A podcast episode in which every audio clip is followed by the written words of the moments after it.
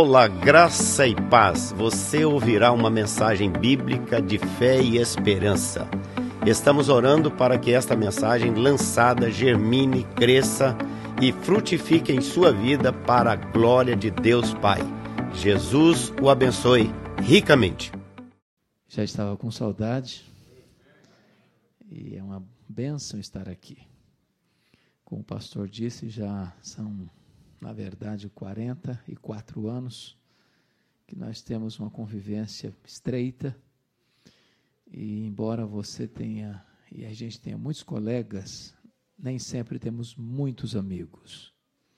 E o pastor seria daqueles que eu posso abrir o coração e compartilhar as coisas mais pessoais, mais íntimas. Então, estar aqui com vocês, além do privilégio de estar com esta linda igreja, com essa moçada linda aqui na frente. É uma benção para o meu coração. Quando eu entrei, eu achei tão bonito esse painel. E aqui está estampado nesse painel a razão de você e eu estarmos aqui. É por causa de Jesus, é por esse nome que você e eu viemos, e é sobre esse nome que eu quero falar hoje. Então, abra sua Bíblia comigo em Hebreus, capítulo 1. Hebreus capítulo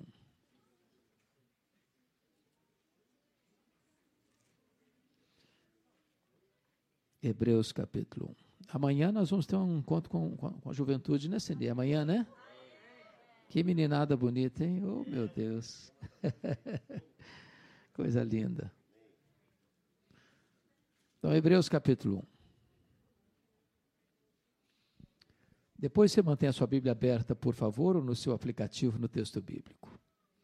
Havendo Deus outrora falado, muitas vezes e de muitas maneiras, aos pais pelos profetas, nestes últimos dias nos falou pelo Filho, a quem constituiu o herdeiro de todas as coisas, pelo qual também fez o universo. Ele que é o resplendor da glória e a expressão exata do seu ser, sustentando todas as coisas pela palavra do seu poder, depois de ter feito a purificação dos pecados, assentou-se à direita da majestade nas alturas. Tendo se tornado tão superior aos anjos, quanto herdou mais excelente nome do que eles. Pois a qual dos anjos disse jamais: Tu és meu filho, eu hoje te gerei? E outra vez: Eu lhe serei pai, e ele me será filho. E novamente: ao introduzir o primogênito no mundo, diz: E todos os anjos de Deus o adorem. Ainda, quanto aos anjos, diz: Aquele que a seus anjos faz ventos e a seus ministros labareda de fogo. Mas acerca do filho, o teu trono, ó Deus, é para todo sempre. E cetro de equidade é o cetro do seu reino. Amaste a justiça e odiaste a iniquidade. Por isso, Deus, o teu Deus, te ungiu com óleo de alegria como nenhum dos teus companheiros. E ainda, no princípio, Senhor, lançaste os fundamentos da terra, e os céus são obra das tuas mãos. Eles perecerão, tu, porém, permaneces. Sim, todos eles envelhecerão qual veste, também qual manto os enrolarás, e como veste serão igualmente mudados. Tu, porém, és o mesmo e os teus anos jamais terão fim. Ora, qual dos anjos jamais disse: Assenta-te à minha direita, até que eu ponha os teus inimigos por estrado dos teus pés? Não são todos eles espíritos ministradores, enviados para serviço a favor dos que hão de herdar a salvação? Eu quero conversar um pouco com vocês sobre o tema A Majestade Incomparável de Jesus. Bom, Deixe eu introduzir. Este livro, ou esta carta, chamada Hebreus, eu chamo de a chave hermenêutica do Novo Testamento. É praticamente impossível você entender o Velho Testamento à luz do Novo Testamento sem entender Hebreus. Eu diria que Hebreus é uma espécie de dobradiça. Pensa numa porta que abre e fecha. Hebreus é a dobradiça do Velho Testamento para você entrar no Novo Testamento. Eu diria mais que Hebreus é o quinto evangelho. Os quatro evangelhos apresentam a vida de Jesus, seu nascimento, sua vida, seus ensinos, seus milagres, sua morte, sua ressurreição. Mas Hebreus mostra a continuidade do ministério de Jesus lá no céu, como nosso grande sumo sacerdote, como supremo advogado que está à direita de Deus Pai, intercedendo por nós. Hebreus foi escrito por um propósito. Por que, que esta carta recebe o nome de Hebreus? Porque ela é escrita para hebreus, convertidos a Cristo, egressos do judaísmo, que abraçaram o cristianismo. E agora, em virtude da perseguição que veio sobre os cristãos, nos meados e final do primeiro século, muito desses judeus, que eram hebreus, convertidos a Cristo, com medo da perseguição, estavam de malas prontas de volta para o judaísmo. Então, o autor aos Hebreus escreve para dizer o seguinte: olha, abraçar Cristo e voltar para o judaísmo é um caminho de apostasia, é um caminho de morte. Isto porque Jesus é melhor. Se existe uma palavra que pode sintetizar Hebreus, é melhor. Jesus é melhor do que os profetas, Jesus é melhor do que os anjos, Jesus é melhor do que Moisés, Jesus é melhor do que Arão, Jesus é melhor do que Josué. O sacrifício que Jesus fez é superior aos sacrifícios judaicos. A nova aliança firmada em seu sangue é superior à velha aliança. A ordem sacerdotal de Jesus, segundo a linha de Melquisedeque, é superior à ordem dos sacerdotes levitas. Portanto, deixar Jesus e voltar para o judaísmo é um caminho de morte, é um caminho de apostasia, é impensável. Então, é com essa premissa na sua mente é que nós vamos olhar agora este texto de Hebreus. Os estudiosos dizem que o melhor grego de toda a Bíblia do Novo Testamento está exatamente nesses quatro primeiros versículos. É o diríamos vocês aqui que a linguagem mais pura, mais bela, mais eloquente, mais refinada da língua grega seria a introdução desta carta aos Hebreus. E a primeira coisa que esse texto vai mostrar para nós é que Deus é o Deus que se revela. Está escrito assim no verso 1: Havendo Deus outrora falado muitas vezes, de muitas maneiras, aos pais pelos profetas. Em outras palavras, você e eu só conseguimos conhecer a Deus porque Deus se revelou a nós. Você e eu não conhecemos a Deus porque somos inteligentes, porque nós pesquisamos, porque nós investigamos, porque nós temos a capacidade intelectual de apreender as coisas. Não. Você e eu conhecemos a Deus porque Deus se revelou a nós. E como Deus se revelou a nós? De quatro maneiras.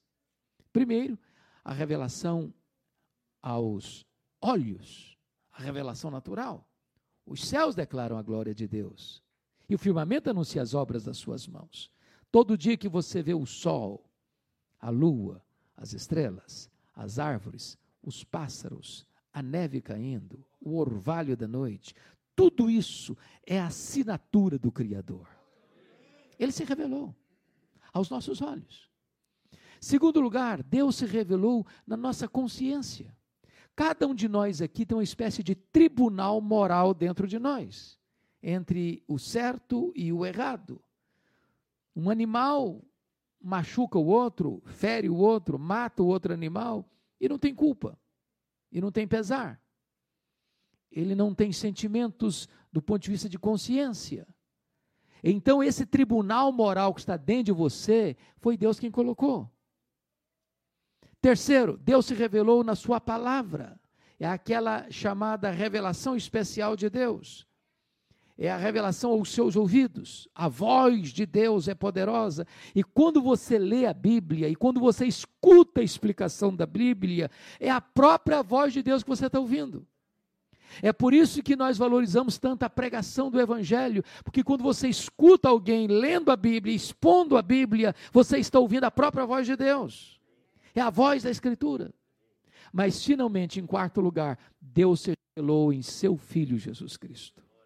Agora você vê a própria face de Deus na face de Jesus. O Verbo se fez carne e habitou entre nós, cheio de graça e de verdade, e vimos a sua glória, glória como do unigênito do Pai. Bom, o que, que o texto prossegue e diz? Havendo Deus outrora, lá no passado, falado muitas vezes, ele falou muitas vezes, de muitas maneiras, usando vários métodos, agora nos fala pelo, nesses últimos dias, nos fala pelo Filho. Então vamos entender aqui. Primeiro, a revelação de Deus é progressiva. Lá no Velho Testamento foi progressiva. Ah, Deus foi se revelando. As coisas foram se abrindo. E essa revelação foi progressiva até Jesus, mas não depois de Jesus. Em outras palavras, não espere receber novas revelações depois de Jesus. Porque é como se Deus chegasse ao máximo ao absoluto. Não tem como Deus revelar mais, além, de forma superior, a revelação plena, completa, cabal e final que ele apresentou-nos por meio de Jesus. Ele falou muitas vezes, de muitas maneiras, aos pais, pelos profetas, mas agora ele nos fala pelo Filho. Tá? Ou seja, a revelação lá no Antigo Testamento era parcial, era incompleta e era fragmentada. Agora ela é final, ela é completa, ela é absoluta quando chegou Jesus. Agora entendamos. Não é que a lei está em oposição à graça. Não é que o Antigo Testamento está em oposição ao Novo Testamento. Não, não, não. O Antigo Testamento foi nos levando até o Novo. A lei, como pedagogo, nos pegou pela mão e nos levou a Jesus. Em outras palavras, nunca foi função da lei, lá no Antigo Testamento, salvar uma pessoa. Nunca foi. O papel da lei não é salvar. Não que a lei fosse ruim, ou que a lei não fosse espiritual, ou que a lei não tivesse poder. O problema da lei é que ela lidava e lida com seres humanos falhos. Ela exige 100% de perfeição, mas eu sou imperfeito. Então o que, que a lei veio fazer? Veio revelar que eu sou pecador. A lei veio mostrar o seguinte: você é pecador, você não pode salvar você mesmo, você está condenado. Mas a lei me pega pela mão e me leva. Eu quero te apresentar agora alguém que pode salvar você, que pode resolver o seu problema. E esse alguém é Jesus. Então a lei cumpriu o papel dela, porque o fim da lei é Cristo. Essa é a mensagem principal de Hebreus. Então vamos ver aqui alguma coisa importante. Você pergunta assim: bom, mas onde estava Jesus lá no Velho Testamento? Jesus é tudo no Velho Testamento. Tudo. Ele é a semente da mulher, que veio para esmagar a cabeça da serpente. Ele foi representado pelo Cordeiro da Páscoa, cujo sangue vertido, colocado no batente das portas, libertou os primogênitos de Israel da morte no Egito. Ele foi simbolizado pelo tabernáculo, ele foi simbolizado pela arca da aliança, ele foi simbolizado por aquilo que estava dentro da arca, ele foi simbolizado pelo templo, ele foi simbolizado pelas festas, ele foi simbolizado pelos sacrifícios, ele foi simbolizado pelo sábado. Tudo, tudo, tudo no Antigo Testamento era a sombra dele, ele, a realidade que veio. Jesus é o centro do Novo Testamento, por exemplo. Ele é a mensagem principal dos evangelhos são os evangelhos. Falaram do seu nascimento, da sua vida, dos seus milagres, dos seus ensinos, da sua morte, da sua ressurreição. Ele é o centro do Evangelho, porque ele é o Filho de Deus, ele é o Verbo que se fez carne, ele é o pão da vida, ele é a luz do mundo, ele é a porta das ovelhas, é ele é o caminho para o céu, ele é a ressurreição e a vida, ele é o caminho, a verdade e a vida, ele é a videira verdadeira. Todos os evangelhos falam dele, centrados nele. O livro de Atos apresenta a igreja dele se expandindo de Jerusalém a Roma. As cartas de Paulo, as cartas gerais, as cartas de Pedro, de Tiago, de João, de Judas, Todas elas apresentam uma mensagem de Cristo, a doutrina de Cristo, e o Apocalipse mostra para nós o triunfo de Cristo, a vitória de Cristo sobre todos os seus inimigos, quando ele vai colocar todos os seus inimigos debaixo de seus pés. A grande Babilônia, o anticristo, o falso profeta, o diabo, a morte e todos aqueles cujos nomes não estão escritos no livro da vida. Portanto, o tema central da Bíblia é Jesus. Se você tira Jesus da Bíblia, você esvazia a Bíblia. Porque esta é a mensagem. Então, o autor aos Hebreus está mostrando para essas pessoas que estavam tentadas a abandonar a fé cristã e voltar para o judaísmo o seguinte: olha, deixar Jesus depois de ter abraçado Jesus é loucura. É loucura. Porque ele é o centro da eternidade, ele é o centro do Antigo Testamento, ele é o centro do Novo Testamento, ele é o centro da história da igreja, ele é o centro do universo, ele é o centro do céu, ele é o centro de todas as coisas. Nele tudo subsiste. Então, agora começa a tese dele, deste capítulo 1, que é mostrar primeiro que Jesus é superior aos profetas. E ao mostrar que Jesus é superior aos profetas, ele vai levantar três teses. Ele é superior aos profetas, ele é superior aos sacerdotes e ele é superior aos reis. Em outras palavras, ele é o supremo profeta, ele é o supremo sacerdote e ele é o supremo rei. Essa tese está defendida nesses quatro primeiros versículos. Então vamos ver. Jesus é o profeta por meio de quem Deus encerrou a sua revelação. Havendo Deus falado muitas vezes, de muitas maneiras outrora, agora Ele nos fala pelo Filho, a quem constituiu herdeiro de todas as coisas. Então, a primeira coisa que você precisa eu entendermos é o seguinte: Jesus é a última e final revelação ou voz de Deus para a igreja.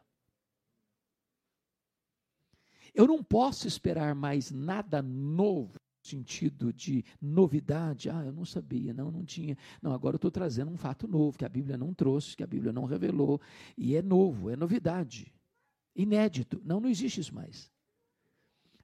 Jesus é a última voz de Deus para nós. Jesus é a última revelação de Deus para nós. Deus se revelou progressivamente até Jesus, mas não a partir de Jesus. Por que isso? Ele vai começar a mostrar para nós. Primeiro, porque Jesus, ele é o incomparável Filho de Deus. Olha aí, nesses últimos dias nos falou pelo Filho. Preste atenção aí na sua Bíblia, que Filho deve estar escrito em letra o quê? Maiúscula. Você e eu somos filhos de Deus. Mas você e eu não somos filhos de Deus na mesma medida que Jesus é filho de Deus. Jesus é eternamente gerado do Pai. Jesus tem a mesma natureza do Pai. Jesus tem os mesmos atributos do Pai. Jesus tem poder de fazer as mesmas obras do Pai. Ele é filho no sentido de ser da mesma essência do Pai. Ele é Deus. Nas linguagens lá teológicas da, da história da igreja, ele é Deus de Deus, ele é luz de luz, ele é coigual, ele é coeterno, ele é consubstancial com o Pai. Ele é o Filho de Deus único e singular nesse sentido. Mas note você que está tá escrito aí que ele é mais o que no versículo 2? A quem constituiu herdeiro de todas as coisas. Como assim? Bom, gente, pensa comigo que antes da criação do mundo, ele já existia, junto com o Pai e com o Espírito Santo, certo? Ele já era o herdeiro de tudo. Tudo é dele. Tudo foi feito por ele. Tudo pertence a ele.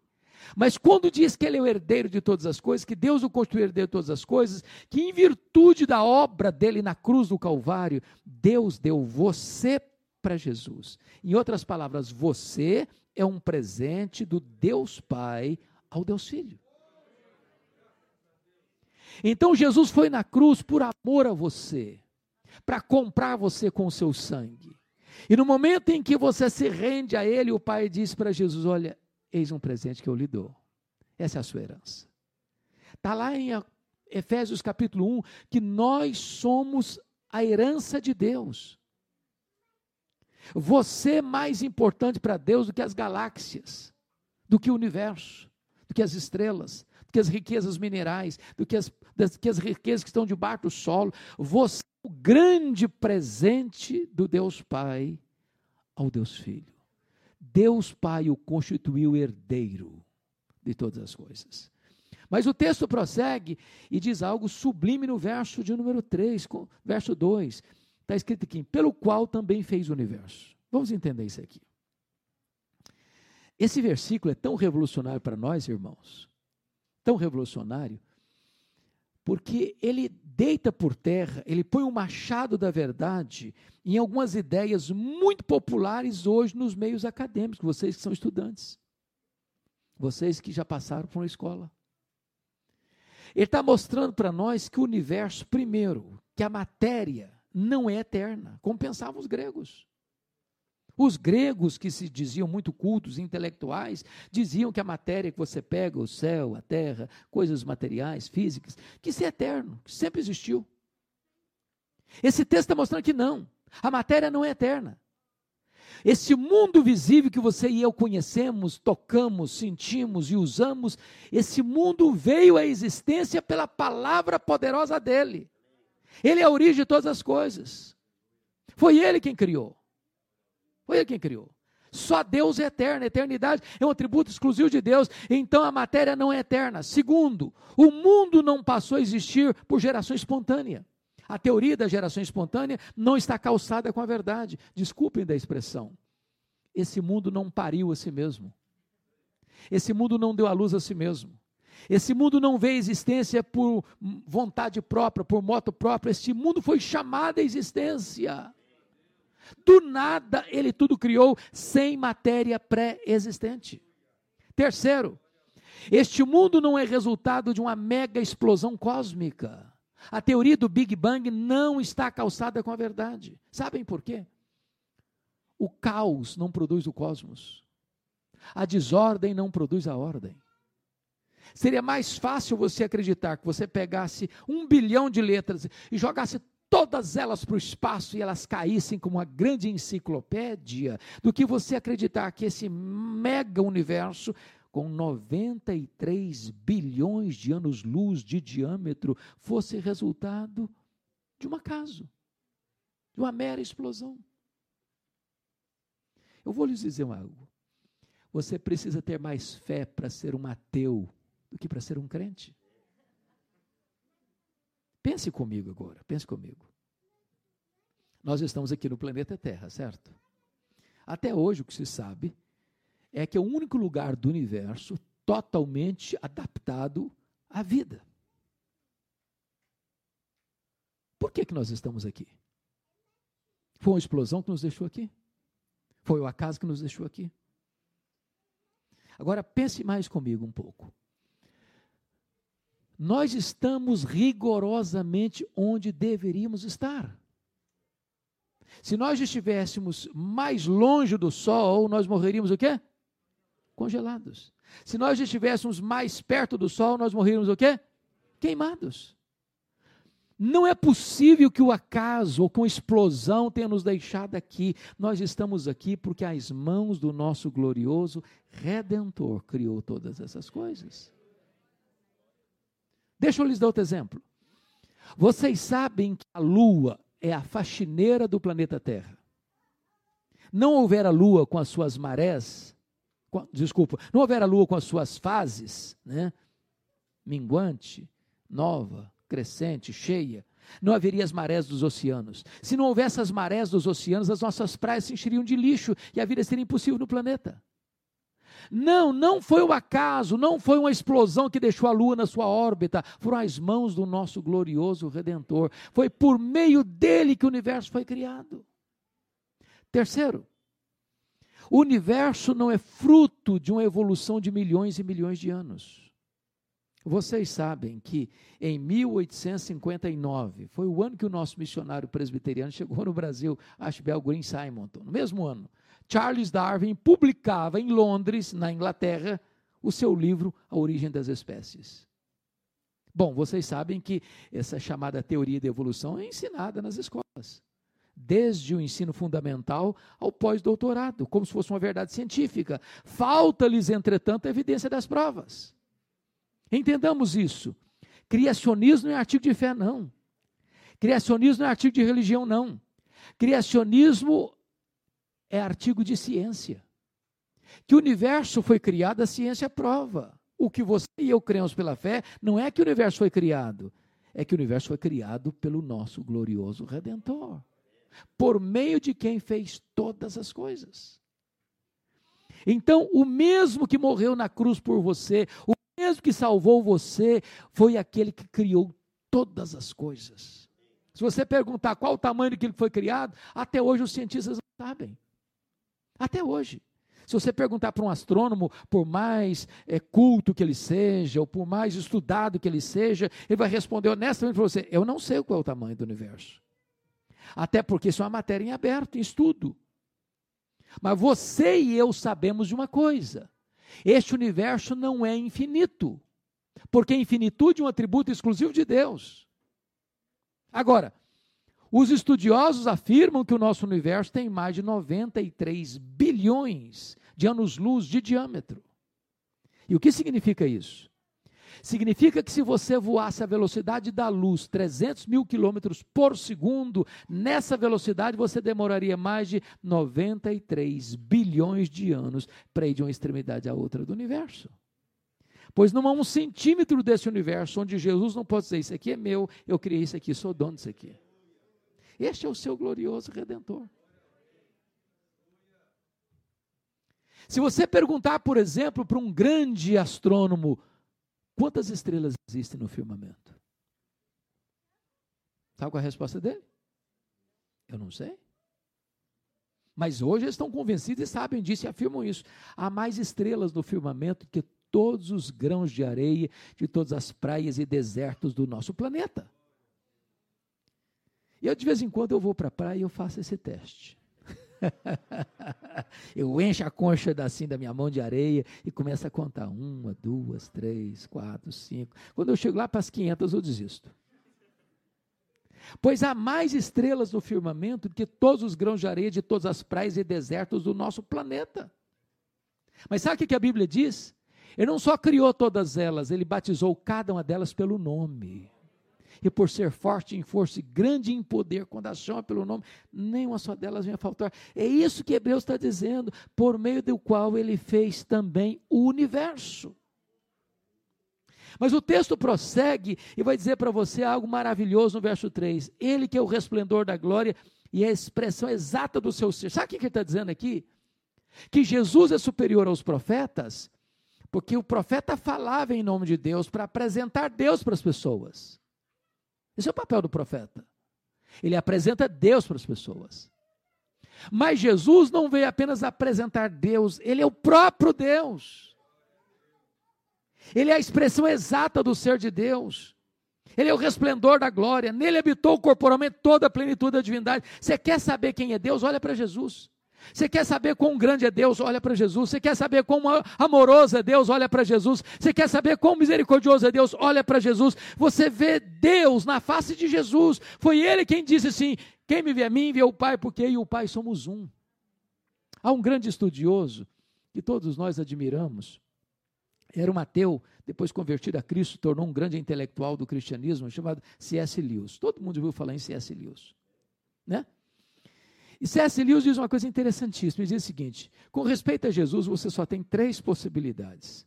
Ou ele é um mentiroso, ou ele é um louco, ou ele é Deus.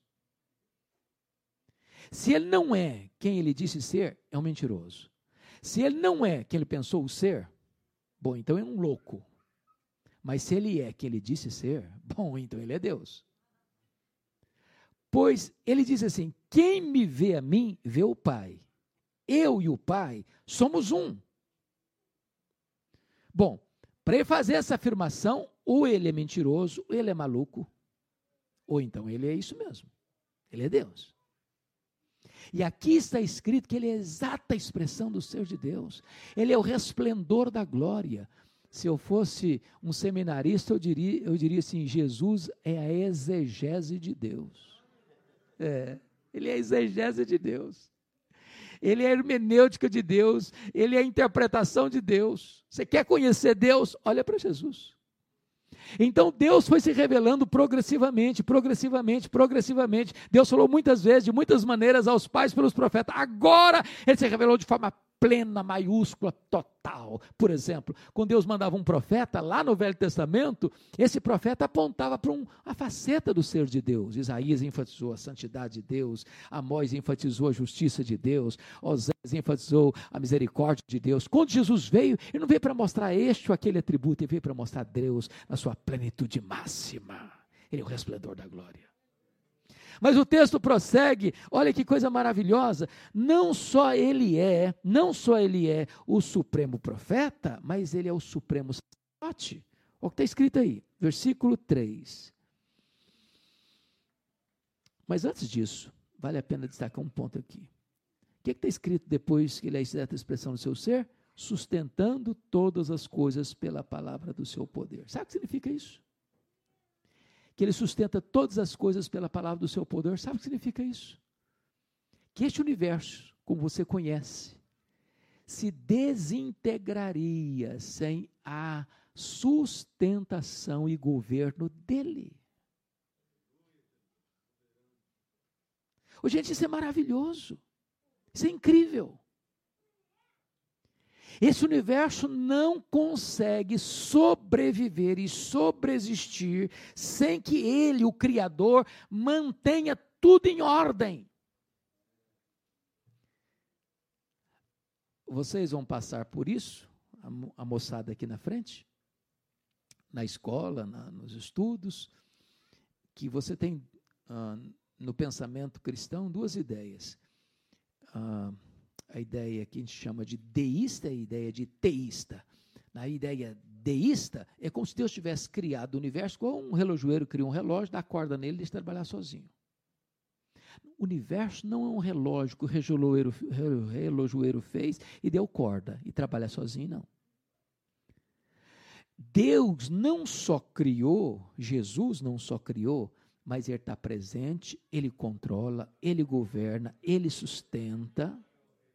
E é por isso que você e eu podemos orar e esperar milagres. Porque quem fez pode interferir no que fez, mudar cronograma, mandar numa linguagem humana nossa fazer o sol parar, as estrelas aparecer, uma planta surgir, uma planta morrer, uma mula falar. Um verme mandar cortar uma planta, ele controla, ele domina o mar, ele domina o vento, ele domina a natureza, ele tem o controle de tudo. Porque não só criou, ele sustenta. E sabe o que a Bíblia diz? Ele sustenta a sua vida, a minha vida, porque a Bíblia diz: nele vivemos, nos movemos e existimos, ele quem nos dá vida, respiração e tudo mais. Ô, gente, numa época de pandemia, de Covid-19, que ceifou milhões de pessoas mundo afora, só o fato de você e eu estarmos aqui esta noite é prova que Jesus existe. Prova que ele existe. Mas agora, o autor aos Hebreus nos levar a outra compreensão. Ele não é apenas superior aos profetas, ele é superior aos sacerdotes, ele é o supremo sacerdote. Veja aí o que está escrito no versículo 3, na parte final. Depois de ter feito a purificação dos pecados. Olha aí. O que, que um sacerdote fazia lá no Velho Testamento? Todo ano, todo dia, todo dia e todo ano, tinha que apresentar sacrifícios cordeiros eram mortos, sangue era derramado. E para que, que aquilo era feito? Para purificar o povo. Só que sangue de bodes e de cordeiros não purifica pecados. Então, para que, que aquilo acontecia? Aquilo acontecia para que o povo pudesse manter na mente uma promessa de que Deus enviaria oportunamente um cordeiro perfeito, um sacerdote perfeito, que haveria de fazer um sacrifício perfeito que nunca mais precisava ser repetido. Então, lembra quando Jesus reuniu lá no cenáculo? E ele pega um pão e parte e disse: Isso é o meu corpo que é dado por vós. Tomai e comei, fazei isso em memória de mim. E lembra quando ele pega aquele cálice de vinho e diz: Este cálice é a nova aliança em meu sangue. Tomai e bebei dele todos. Fazei isso em memória de mim, até que eu retorne para vós. O que Jesus está fazendo ali? Ele está fechando a porta do judaísmo e abrindo a porta do cristianismo. Ele diz: O judaísmo veio até aqui, cumpriu o seu papel. A partir de agora, não tem mais cordeiro sendo morto. A partir de agora não tem mais sangue derramado em altar. A partir de agora não tem mais sacerdote fazendo sacrifício. A partir de agora eu sou o sacerdote perfeito. A partir de agora eu ofereço o sacrifício perfeito. A partir de agora aquilo que era apenas sombra daquilo que haveria de vir, a promessa da purificação do pecado, eu estou fazendo de forma completa, cabal e real. A partir de agora eu venho, venho para purificar pecados. Ele perdoa pecados. Há esperança para nós. Há esperança para o que caiu. Há esperança para aquele que está no fundo do poço. Há esperança daquele que está desesperado, porque Jesus veio para purificar pecados. Não há nenhum pecado que ele não purifique se houver arrependimento, se houver fé nele.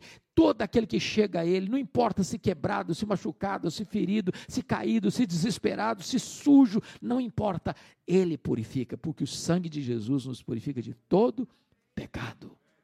Ele é o supremo sacerdote. Mas, olha como é que termina o verso 3.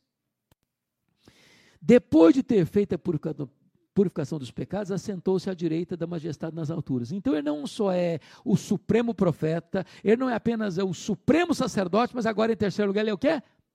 O rei supremo. O que, que a Bíblia diz?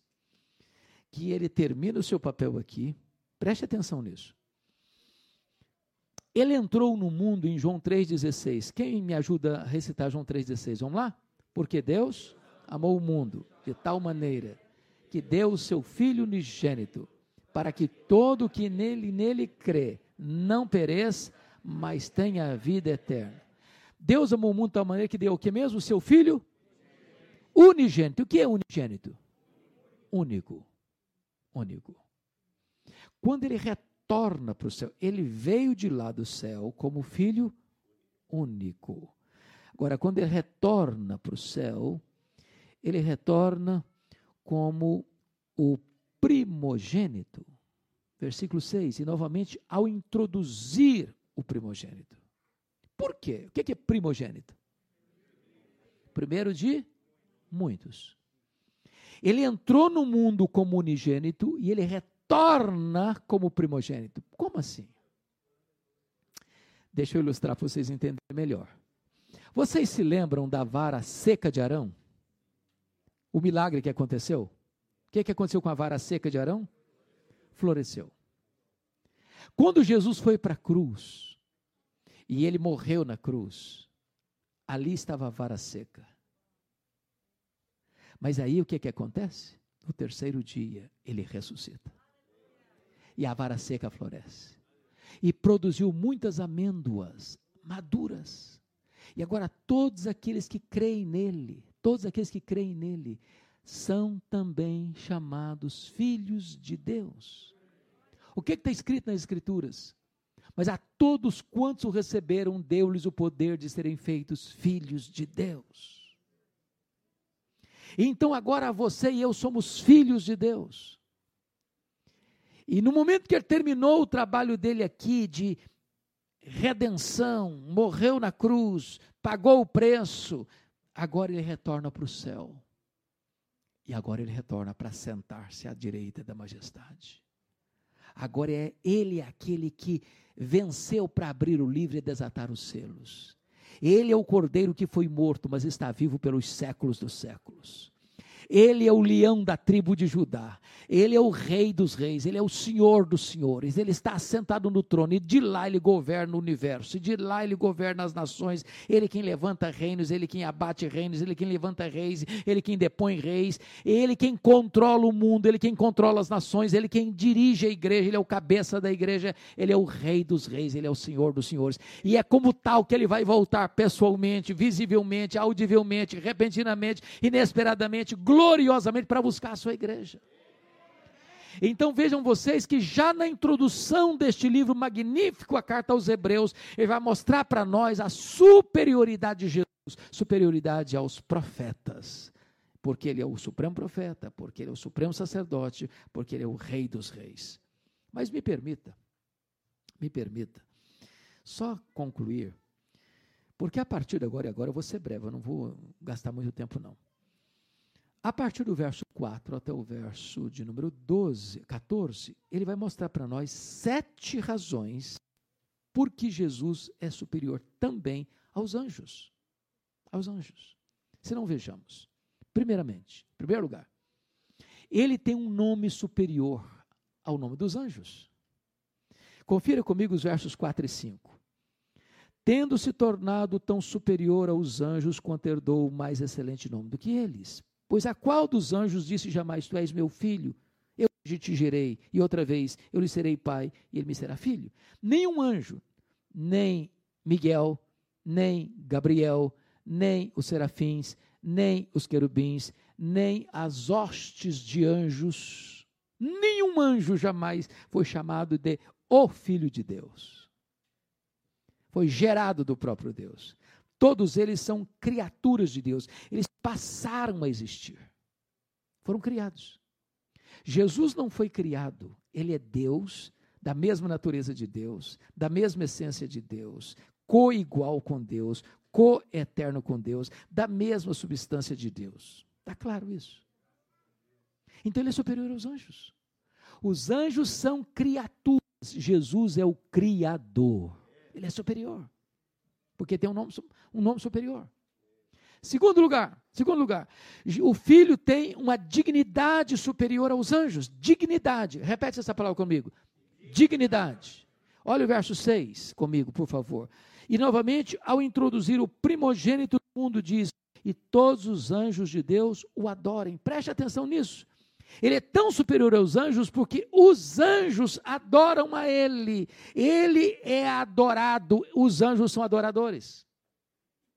Como você e eu adoramos a Deus, como você e eu adoramos a Jesus, os anjos também o adoram. Então não tem comparação entre Jesus e os anjos, porque Jesus é o adorado e os anjos são os adoradores. Ele tem uma dignidade superior. Terceiro, terceiro, ele tem uma natureza superior. Olha o verso 7 comigo. Ainda quanto aos anjos diz: aquele que a seus anjos faz ventos e a seus ministros labareda de fogo. Em outras palavras, meus irmãos, os anjos são criaturas, os anjos são adoradores e os anjos são servos. Ele deu uma ordem e os anjos correm para obedecer. O autor bíblico não conseguiu encontrar nenhuma linguagem mais mais própria do que essa, do que vento, do que é, labareda de fogo. É a rapidez e a irresistibilidade daquele que é enviado para cumprir a ordem de Deus. Só para dar um exemplo para vocês. Quando Jerusalém foi cercada lá na época do rei Ezequias, pelo poderoso exército assírio, a Síria tinha acabado de tomar Samaria, tá? em 722. Aí o, o, o, rei da Síria, que era o império mais poderoso do mundo, vai cercar Jerusalém. Não tinha como resistir do ponto de vista de militar, do ponto de vista de armas. Era o maior império do mundo, era o mais poderoso do mundo. Não tinha como, não, era impossível. Jerusalém estava cercada, cercada, sitiada, entrincheirada. Aí o rei Ezequias consulta Isaías e diz: Não, pode ficar tranquilo, fica calmo. Numa noite, um anjo de Deus, um anjo, se levantou por ordem divina e matou, sabe quantos soldados? 185 mil soldados ao redor de Jerusalém. Um anjo só. Labareda de fogo. E vai na velocidade do vento. Então, os anjos estão a serviço de Jesus para cumprir as ordens de Jesus. Mas Jesus é superior, sabe por quê? Porque quem manda é Ele, quem controla é Ele, quem dá ordens é Ele. Os anjos estão a serviço dEle. Portanto, ele tem o quê? Ele tem uma natureza superior. Mas ainda, em quarto lugar, Jesus tem uma posição superior aos anjos. Olha o versículo 8, a parte A. Mas acerca do filho, o teu trono, ó Deus, é para todo sempre. Vamos entender isso aqui. Preste atenção, é o Deus Pai falando ao Deus Filho. E o Deus Pai está dizendo para o Deus, está chamando o Deus Filho de Deus. O Pai se dirigindo ao Filho, acerca do teu trono, ó Deus. Então, o próprio Pai, não só os anjos reconhecem que Ele é Deus, O próprio Pai, dentro do conselho da Trindade, reconhece e declara que o Filho também é Deus, que o Filho também tem um trono. Eu quero que vocês pensem comigo nessa ideia. O autor está provando uma tese, o autor está provando que esse Jesus, que esses hebreus estão abandonando com medo da perseguição, voltando para o judaísmo, não volte não, porque esse Jesus que um dia vocês abraçaram, ele é o próprio Deus, da mesma natureza de Deus da mesma essência de Deus, que é superior aos profetas, que é superior aos anjos, que é superior a Moisés, que é superior a Arão, que é superior a Josué, ele é melhor. Ele é a última e final revelação de Deus. Mas notem agora, em, uh, uh, em quinto lugar, que o filho tem um exemplo superior. Olha o verso 8b comigo e o verso 9. Está escrito assim: E cetro de equidade é o cetro do seu reino, a marcha justiça, odiaste a iniquidade, por isso Deus, o teu Deus, te ungiu com óleo de alegria, como a nenhum dos teus companheiros. Em outras palavras, ele tem um trono, e o trono dele é um trono de o quê? De justiça. O trono dele é um modelo para os tronos da terra. Os tronos da terra, você tem corrupção, você tem violência, você tem injustiça, você tem mentira, você tem tramas, tem esquemas. Mas o trono de Jesus é o trono da equidade. É o trono da justiça. Não tem corrupção, não tem mentira, não tem violência, não tem maldade. É o trono limpo, puro, santo. Essa é a ideia que ele quer passar. Mas em penúltimo lugar, penúltimo lugar, em sexto lugar, o filho tem uma obra superior aos anjos. Olha aí comigo os versos 10 a 12. Os meninos aí comigo, podem ler juntos comigo? 10 a 12, vamos lá? Ainda, vamos lá? No princípio, Senhor, lançaste os fundamentos da terra, e os céus são obras das tuas mãos. Eles perecerão, tu, porém, permaneces. Sim, todos eles envelhecerão qual os vestes também qual manto os enrolarás, e como vestes serão igualmente mudados. Tu, porém, és o mesmo, e os teus anos jamais terão fim. Então vamos dizer, entender uma coisa. Ele está mostrando agora que o Senhor é superior em obra, porque todo este universo foi feito por quem? Por Ele. Este universo envelhece. Olha como é que está na contramão da evolução. O mundo não está evoluindo, o mundo está o quê? Envelhecendo. E vai envelhecer a ponto de que este mundo, quando chegar o tempo final, ele vai encolher como um manto roto e ele vai ser consumido como que em elemento abrasado se derretendo. Quando Jesus voltar, os céus, a terra e as obras que nela existem, incendiados, se desfarão. E numa linguagem humana, é como se você tivesse um, um, uma coisa encolhendo, enrugando, envelhecendo. Agora, a, a, criação envelhece, a criação vai ser renovada e restaurada, e está lá em Segunda carta de Pedro, capítulo 3, verso 7, verso 10, verso 12, como isso vai acontecer. Mas ele, o Criador, permanece o mesmo. Ele não envelhece, ele não caduca, ele não perde a, a, a sua, seu vigor, porque ele é eterno. Finalmente, último, sétimo lugar, o destino dele é superior ao dos anjos. Confira comigo aí os versos 13 e 14. Vamos juntos ler de novo? Vamos lá comigo? Ora, a qual dos anjos jamais disse: Assenta-te à minha direita, até que eu ponha os teus inimigos por estrado dos teus pés? Não são todos eles espíritos ministradores, enviados para serviço a favor dos que hão de herdar a salvação? Vejam vocês que os anjos são o quê? Espíritos ministradores. A favor de quem? Dos que vão herdar a salvação. Quem é os que vão herdar a salvação? Nós. Então, sabe o que, que os anjos são? Os anjos são diáconos de Deus. a serviço da igreja. Louvado seja o Senhor. Agora, você às vezes não vê esses diáconos, sabe? Esses diáconos são muito discretos. Eles trabalham, às vezes, nos bastidores, em oculto. Quantas vezes você foi para a escola? Quantas vezes você foi fazer uma viagem? Quantas vezes você foi é, tirado de um perigo, ou liberto de um acidente, ou de uma enfermidade, ou de um ataque, ou de um problema que você nunca ficou sabendo, nunca viu, nunca notou, e eles estão lá, cuidando de você. Para você não tropeçar numa pedra, cuidando de você. Eles são diáconos de Deus.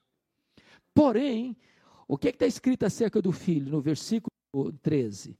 Está escrito o seguinte: Ora, qual dos anjos jamais diz: Assenta-te à minha direita, até que eu ponha os teus inimigos por estado dos teus pés? O filho ressuscitou, voltou para o céu, e o pai disse: Assenta-te à minha direita. A direita é a posição de honra, de poder, de domínio, de controle. E ele vai estar sentado à direita do pai até quando? Até que todos os inimigos sejam colocados debaixo dos seus pés. E a Bíblia diz lá em 1 Coríntios, capítulo 15, versículo 24 e 25, que quando Jesus voltar, o Pai vai colocar todos os seus inimigos debaixo dos seus pés. E sabe o que, Apocalipse diz? Que Deus vai lançar no lago do fogo esses inimigos. Vai cair a grande Babilônia, capítulo 17, 18. No capítulo 19, o anticristo e o falso profeta vão ser lançados no lago do fogo. No capítulo 20, o diabo vai ser lançado no lago do fogo. E o último inimigo a ser vencido a morte vai ser lançado no lago do fogo. E termina o relato dizendo que todos aqueles cujos nomes não foram encontrados no livro da vida vão ser lançados no lago do fogo. Então, quando todos os inimigos estiverem colocados debaixo dos pés, lançados no lago do fogo, o filho vai pegar o reino e devolver ao Deus e Pai, para que ele seja tudo em todos. E Hebreus conclui dizendo o seguinte para nós: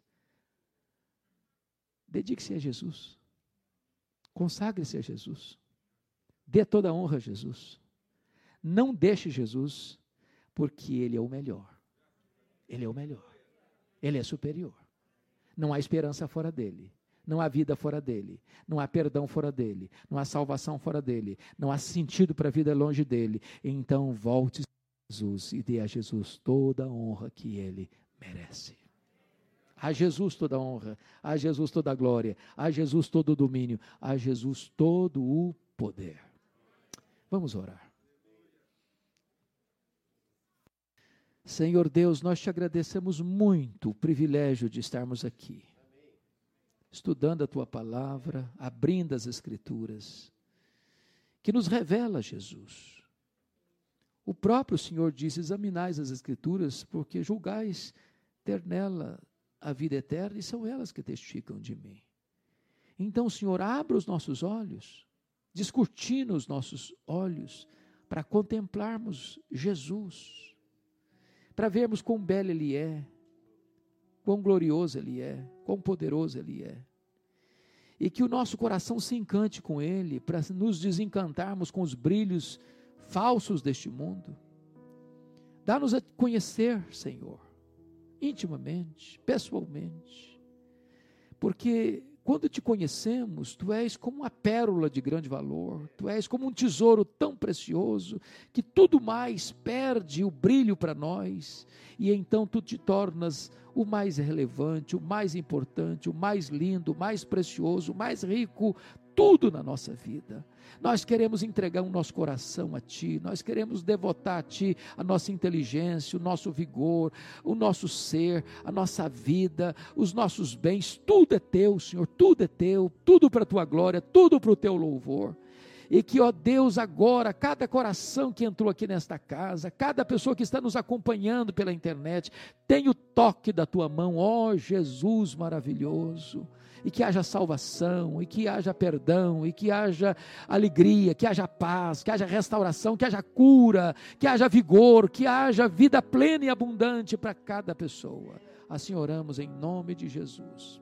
Aleluia.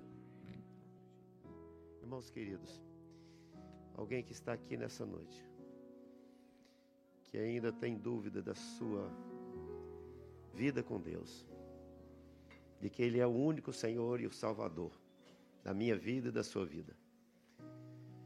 Esse é o tempo de você tomar essa decisão e entregar o seu coração a Jesus nessa noite. Quem sabe você está longe do Senhor, está na igreja, mas está desviado. É o tempo também de acertar sua vida com Deus. Esse é um tempo mais do que especial. Jesus é tudo. Ele é tudo. Ele é tudo para mim. Ele é o tesouro que eu tenho guardado em meu peito. Ele é tudo para mim. Você que já tem Jesus como seu Senhor e seu Salvador, convido você para se colocar em pé. Quem já o tem como Senhor e Salvador da sua vida. E se tem alguém que não tem essa certeza, fique em pé também e faça a sua oração aí onde você está. E declare: Eu me rendo a Ti, Senhor. Mas se você está distante do Senhor, é o momento de voltar para Ele. Mas tem uma terceira coisa também que nessa noite o Senhor quer de cada um de nós. Tem gente que está aqui nessa noite que não consegue vencer os pecados. Tem levado a vida na corda bamba. Lembre-se, tem um momento final. Esse é o momento final de você tomar a sua decisão e dizer: Eu abandono esse pecado para caminhar com Jesus, para viver com Jesus para glorificar o nome dele. Fique de olhos fechados. E vamos cantar essa canção e depois nós vamos orar mais uma vez. Pedindo ao Senhor, pastor Hernandes vai fazer essa oração. Em nome de Jesus.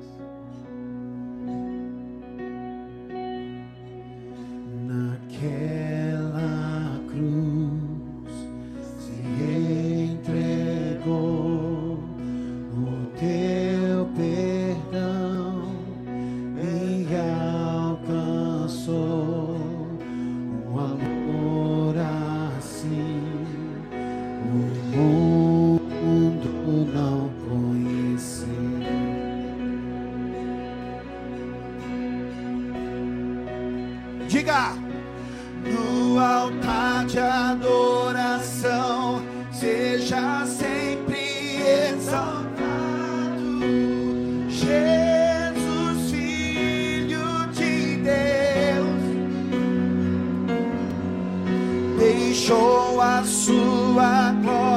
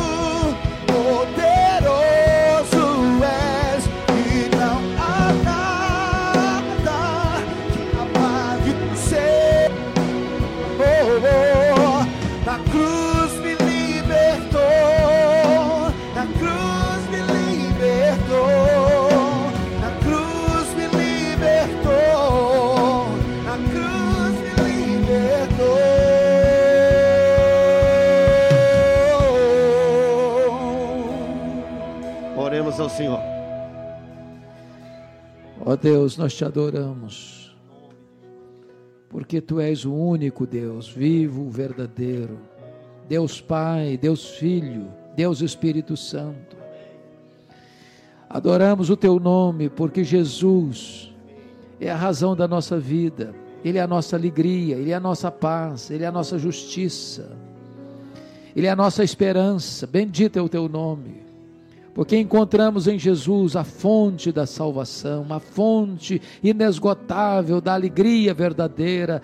Oh Deus, louvado seja o teu nome porque aprouve a ti nos enviar o teu filho na plenitude dos tempos, e ele veio, e ele viveu, e ele morreu pelos nossos pecados, e ele ressuscitou para nossa justificação, e ele voltou para o céu, ele está sentado à tua, à tua direita, e ele reina e ele vai voltar. Louvado seja o teu nome e que nesta noite, Senhor, esta palavra de vida, esta palavra que é espírito e vida, esta palavra que é espada do espírito, esta palavra penetre o nosso coração, esta palavra ilumine a nossa mente, esta palavra, Deus, quebre algemas, rompa cadeias, e que nesta noite o cativo seja liberto, que nesta noite o doente seja curado, que nesta noite o perdido seja encontrado, que nesta noite haja salvação nesta casa, que nesta noite haja restauração nesta casa, que nesta noite a tua glória enche esta casa, que nesta noite a tua mão poderosa se manifeste Salvador em nosso meio. Nós te adoramos, nós te exaltamos, nós te damos toda a glória, porque só a ti é devida toda a glória, e nós oramos com gratidão, em nome de Jesus. Aleluia manual. Seja sempre exaltado, Jesus Filho. Deixou a sua glória.